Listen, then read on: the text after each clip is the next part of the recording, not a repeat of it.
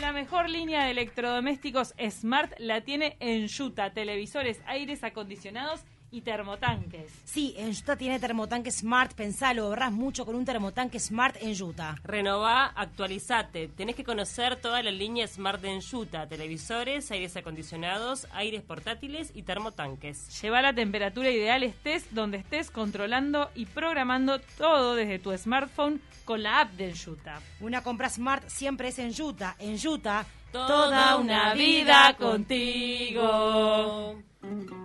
Cultivate con el Sensei. Llega la media hora semanal con el profesor Alejandro Jiménez.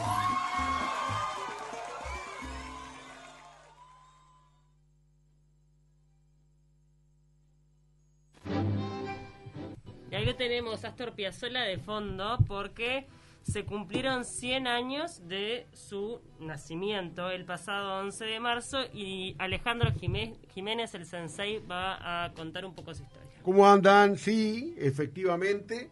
eh, el músico argentino llegó a los 100 años, bueno, este, eh, de su nacimiento, que se cumplieron el día jueves, y estábamos escuchando la suite Punta del Este, ¿no?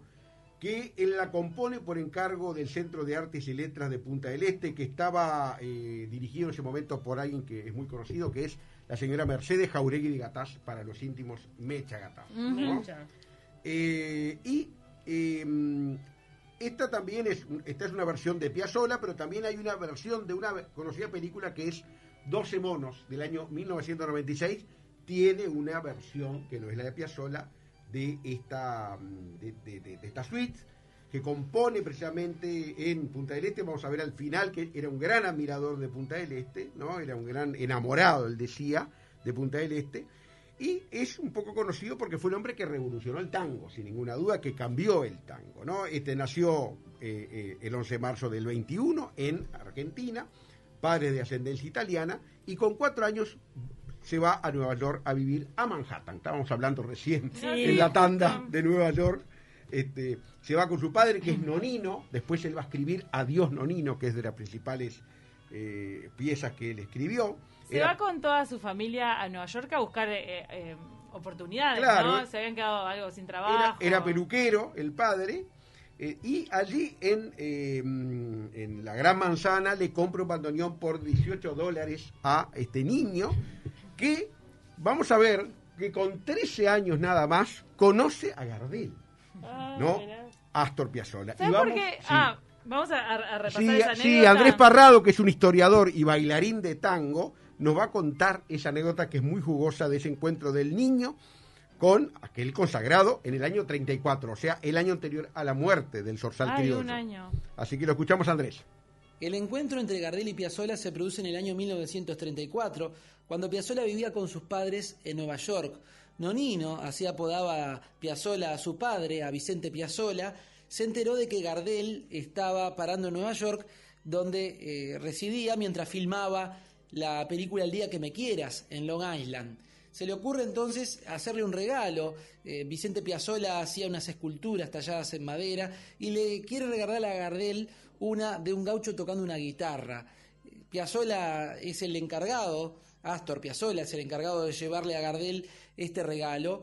Cuando entra al edificio donde Gardel estaba parando, se cruza en el ascensor con Alberto Castellanos, maestro pianista que era director musical de muchas de las películas que Gardel estaba haciendo en Estados Unidos y también era quien llevaba al pentagrama las composiciones de Gardel. Lo encuentra en el ascensor y le explica que trae un regalo para Gardel. A Alberto Castellanos le viene muy bien porque él tenía que reunirse con Gardel y Gardel estaba durmiendo todavía, eran eso de las 11 de la mañana. Entonces le pide al pequeño Piazzola que por favor entre por el escape de incendios, esas famosas escaleras de incendios que tienen los edificios neoyorquinos, y que entre por la banderola y lo despierte a Gardel porque él se había olvidado de la llave. Así lo hace eh, Piazzola y entabla una conversación con Gardel, Gardel lo invita a desayunar y bueno, producto de esa amistad es que Piazzola participa, invitado por Gardel, en la película El día que me quieras, haciendo un personaje infantil muy breve, donde interpreta a un canillita.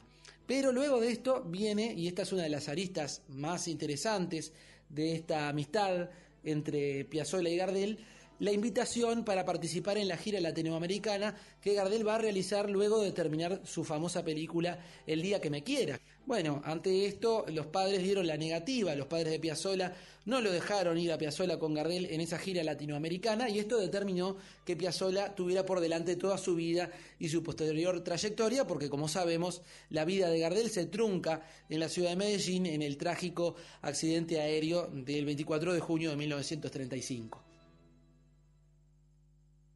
Ustedes Mirá cómo lo despertó, se, te se dan entrar por la cuenta, ventana. ahí está, pero que después pudo haber muerto, Muerto. en el accidente, Tremendo. ¿no? Del 24 de junio del 35, si es que los padres, porque era menor, tenía 14 años, 15, no 14, y este, se niegan a que vaya, ¿no? Además a un ambiente, obviamente, que siempre esos ambientes artísticos no son para un niño de, de esa edad, Él tiene una vida, eh, Astor Piazzolla, a él también que le gustaba contar en las entrevistas Mm. eh, esas anécdotas épicas, Sí. como por ejemplo llegar a despertar a Gardel y Mm. que Gardel lo escuchó tocar el bandoneón y que en realidad al principio lo criticó, pero al mismo tiempo lo invitó a la, a la gira. Y después- y le tocó el bandoneón a Gardel porque en realidad es- había un piano y el piano estaba desafinado. Entonces dijeron, bueno, está, si hay un bandoneón, que alguien toque el bandoneón. Ah, está, el nene toca, dale.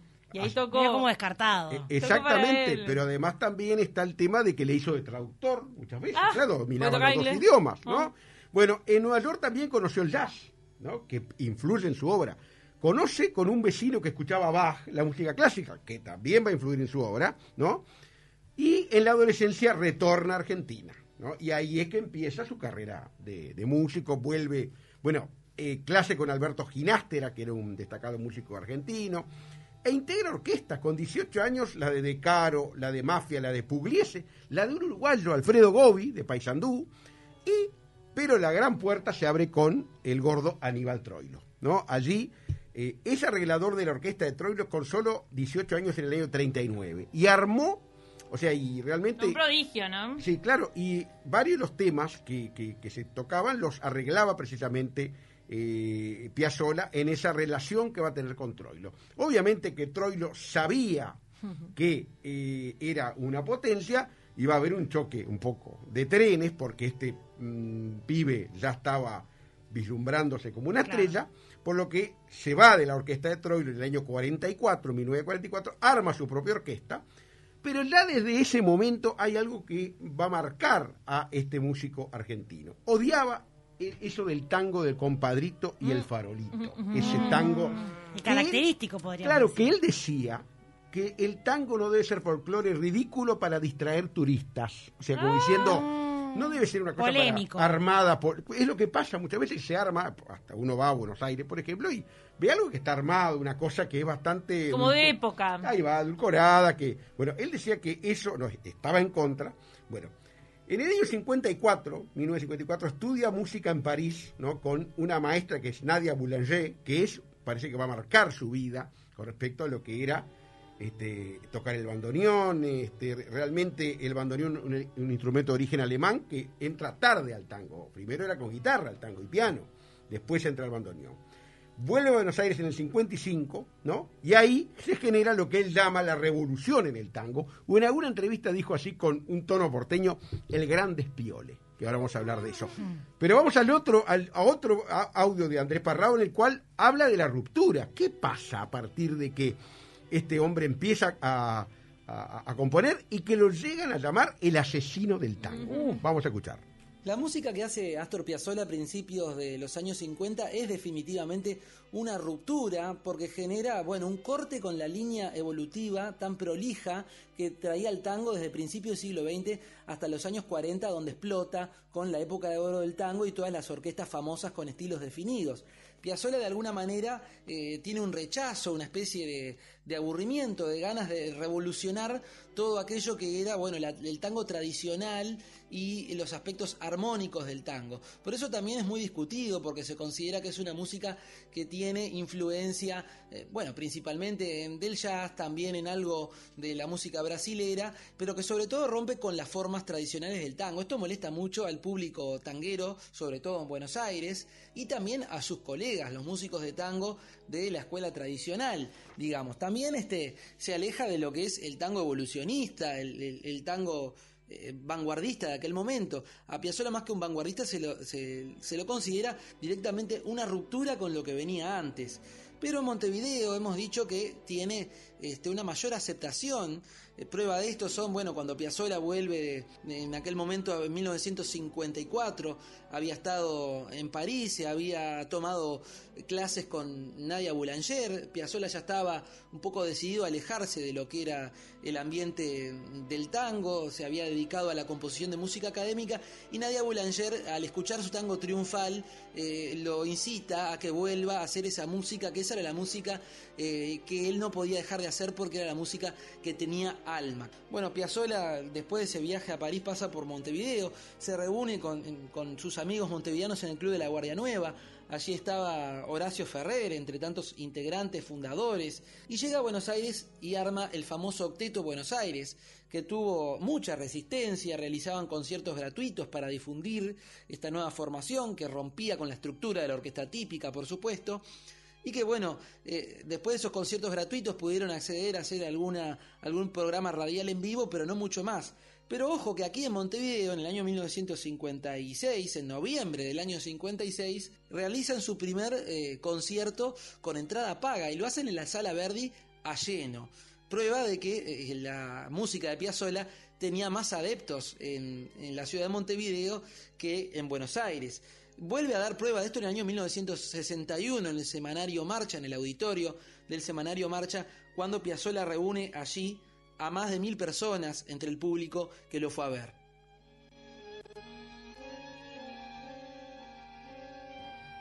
Muy interesante el relato de, de Andrés porque muestran aquello de, ¿se imaginan ustedes la gente manifestando en la puerta del teatro diciendo asesino del tango? No era profeta en su tierra, era más profeta acá en Acá, Uruguay. sin Eso yo no, no lo sabía que acá era un poco Sí, mejor sin duda. aceptado. Igual y se decía, se- por ejemplo, mi papá me contaba, que lo vio alguna vez en vivo, de que, por ejemplo, en alguna sala, en Sala Verde, dice que en el año 58 hubo un toque muy, muy importante y que llegaron a ver también gente manifestando porque era como, a ver... eh, Ay, pero qué locura, co- era como una traición del tango, Claro. ¿no? Como ¿Por que, qué no lo dejaban ser? Claro, porque en definitiva... No vaya. No decían- Decían romper estructuras. Claro, decían y que ahí no, está la diferencia. que no era tango. Claro, la gente que era crítica claro. decía que no era tango. Por ejemplo, ¿ustedes que se imaginan en esa época tango, bandoneón, eh, guitarra, piano, que incorpore una guitarra eléctrica? Mm. Década del 60 estaba el rock and roll empezando. Claro. Y e incorporó una guitarra eléctrica. O más adelante incorporar la batería. Tango. O sea, eh, evidentemente... eh, un Cosas que rompían la cabeza y los ojos. Totalmente. Re rockero también. eh, eh, ahí, ahí está, yo que soy una generación de rock, de, de rock, de rockero, este, eh, la primera vez que lo vi en televisión, me acuerdo en un canal, creo que Canal 4, no lo podía creer, me voló la cabeza, digo, pues yo acostumbrado al rock and roll, ver esto era una cosa que digo, Escuché en, Sí. en la película esta famosa que se llama Los años del tiburón, que es sí, maravillosa. sí, sí, Es documental. un- el, el documental, creo que ahí él cuenta con- con- en una grabación de Sí, su voz, dice Astor Piazzolla que mm, era la época en la que el rock se estaba llevando a los bailarines en realidad. Ya lo- ya está- era muy difícil que las orquestas de tango tocaran para un montón de bailarines que quisieran bailar tango porque se estaban yendo para el rock. Eh, La- las parejas estaban claro, yendo a bailar sí, rock. sí, lógico. y, y entonces también eh, los bailarines se le agarraban mucho contra él porque decían que el tango que él hacía no era para bailar. Hasta la estética, Camila, en el, en- por ejemplo, en el quinteto, él toca, incorpora, tocar el bandoneón de pie. El bandoneonista estaba sentado. O sea, Claro. no- o sea, era una estética moderna, o sea, evidentemente un visionario que va Mirá. a globalizar el tango, ¿no? Lo hace una música universal, sin ninguna duda. Claro. Decíamos que estuvo en películas de Hollywood. Pero que le valió también, como decíamos, ¿no? Resistencia. Mm. Claro, La sin duda. ¿no? O sea, este, tuvo resistencia, tuvo gente que, bueno, de, eh, él, él varía aquello del 2x4. Vieron ustedes que la forma tradicional de llamar el tango es el ritmo del 2x4. Sí. Él lo varía eso también. Hace un rato estuve hablando con Alberto Mañone, el destacado maestro, músico, sobre este tema. Este, él me decía que sí, que si bien hay- no es el único que ha variado el 2x4, dice que sí, que, que- que- que hay manifestaciones de tango que lo han variado. Pero vamos a ver en estos últimos minutos su vinculación con Uruguay, ¿no? O sea, ¿por qué él quería al Uruguay y por qué quería después a Punta del Este, que es un poco su lugar en el Ah, porque es argentino. Claro. Todos los argentinos no, no, aman pero Punta del él Este. tenía, ahora, ahora vamos a ver alguna es verdad eso, pero vamos a ver en el caso de Piazzolla algunos, eh, eh, algunas cosas que, o algunos señas de identidad. Él decía, por ejemplo, de la comparsita, a pesar de ser un tango uruguayo, decía el peor tango que se compuso. Llegó a decir eso. Acá en Uruguay, No, eso es tremendo. increíble. Resistió, Claro, no, y- claro. y, resistió la crítica, hay que decir todo. eso. Hoy alguien dice eso, y lo mata, lo amasija, bueno, no. O sea, claro, lo grabó, cua- pero así, lo grabó cuatro veces y lo tocó muchos más, Bueno, obviamente. tampoco tan lineales. Ahí está. Este, él vamos a ver, recuerdo haber hablado con Ramiro Carámbula, que era un gran estudioso de, de, de Piazzolla, eh, hablar eso de, de- de la sala verde y con la gente afuera, en contra, adentro, la sala llena. Fo- La fonoplatea, vamos a hablar algún día de las fonoplateas. El año que viene se cumple el 100 años de la radio, ¿no? Vamos a hablar de, la por ejemplo, en Radio Nacional, me pareció salvo, la de eh, Marcha, que recién dijo la calle Bartolomé Mitre, que la mencionó recién Andrés, ¿no? y va a juntarse con otro uruguayo realmente exitoso que es Horacio Ferrer, que recién lo mencionaba Andrés, ¿no? Y va a generar una obra que es una ópera, ópera prima, que se llama María de Buenos Aires, que es del año 1968. Una ópera rock, de- o sea, era como una ópera rock, ¿no? Porque en esa época era la época, por ejemplo, de Her, que fue una, una, una ópera rock muy conocida, Sí. ¿no? Este, en donde se tocaban temas, fíjense ustedes, estamos hablando, año 68, se aprobó el aborto hace muy poco en Argentina, el aborto, los hippies, los Beatles, la posibilidad de que el hombre fuera a la luna, se hablaba en el 68 en pleno mayo francés, ¿se acuerdan que hablamos alguna vez?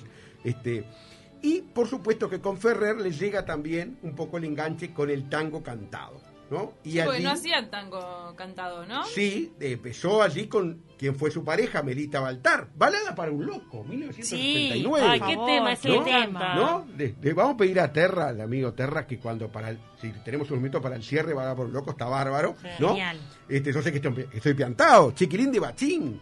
Pre- Preludio para un canillita, que es un tema con alegato social, porque sus temas también lo tenían, ¿no? Y llegamos en estos últimos minutos al amor que tenía por Punta del Este, ¿no? Eh, era un enamorado de la península, llega por primera vez en el año 70, toca en La Fusa, que era un boliche con Averita Baltar, Sí. en un teatro de la Galería Sagasti también, y en el 80 compone la suite Punta del Este, que es lo que escuchábamos cuando empezó esta, esta columna, ¿no? Lo que le lleva en el año 81 ese enamoramiento. ¿Sabes lo que decía? Porque recién decía Paula, sí, todos argentinos, pero él decía, estoy enamorado de Punta del Este.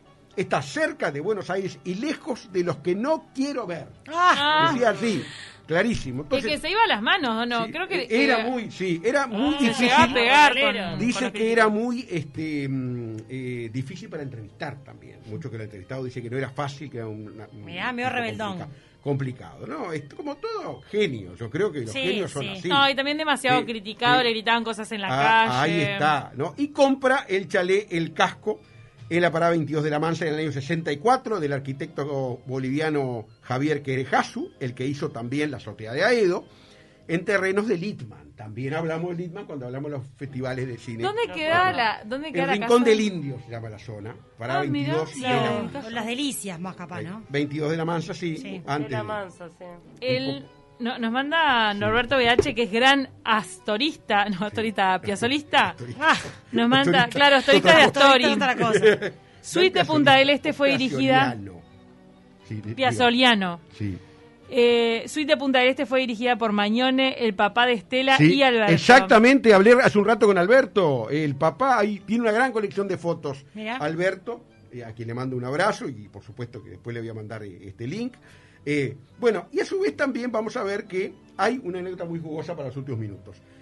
Eh, compra una casa que era un embajador Gustavo Magariños. Se la vende, pero con una condición que se estableció en la escritura. La obligación de dar un concierto en el jardín para familia y amigos con un conjunto de no menos de cinco integrantes.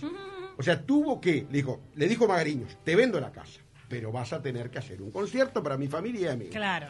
Si o no, sea no que eh, es una transacción, le, tu- le pagó también en gran parte eh, con- en especie, como quien dice, Sí. este, pero por imposición del, ven- del vendedor. ¿no? Fue muy curiosa esa anécdota que muestra también, por supuesto, su relación con la pesca del tiburón. Venía de diciembre a marzo a Punta del Este a partir del año 81. ¿Y Cuando era un hombre la de, casa. o sea, hizo fortuna, hizo dinero en vida? Yo creo que sí, sobre todo el derecho de autor. Eh, por ejemplo, a Dios Nonino que compone en el año 59 cuando se muere su papá, él estaba en gira em, y, y se entera la muerte de su padre, no había comunicaciones como hoy, y compone a Dios Nonino. Eh, y vamos a ver. Es que, la canción más linda. eh, es, y por supuesto que, bueno, gran admirador, por ejemplo, eh, llega a tocar ese año con Julio Frade. Con Frade que, Ah, mirá. sí, y- frase es impresionante. Yo no sabía que mundo. y gran admirador de Luis de Mateo, otro gran bandoneonista uruguayo. Nos, ma- nos manda María, buenos días, les mando beso grande. A ustedes no se imaginan a mi papá, tanguero de ley, guitarrista, criticando ensañado a Piazzolla. Le costó mucho, pero al final supo apreciar la genialidad. Claro, era músico y pudo romper sus propias estructuras. Exactamente. Y se va a ir, y se iba a pescar en barco, eh, se embar- porque le gustaba la pesca al tiburón, ¿no? Se iba con Daniel Rabinovich, el de Lelutier que falleció en el Sí, 2015, ah, ¿no? Eran muy amigos.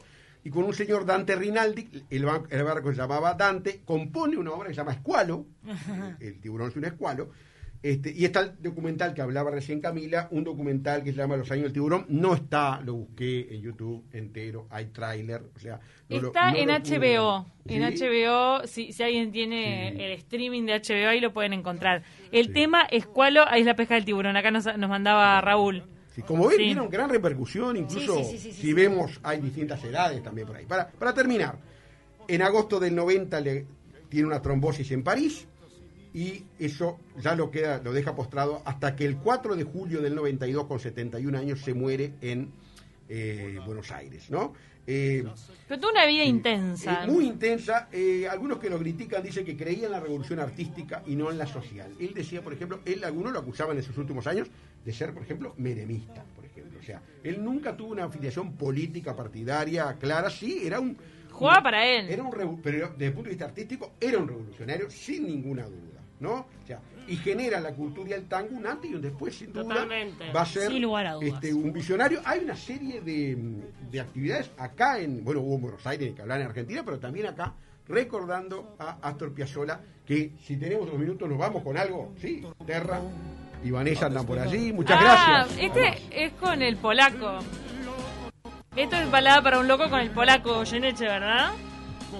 Bueno, nos vamos a ir escuchando balada para un loco. Para cerrar esta columna de colección. Gracias, Ale, nos Bueno, encantó. por favor, Buenísimo muchas gracias. también.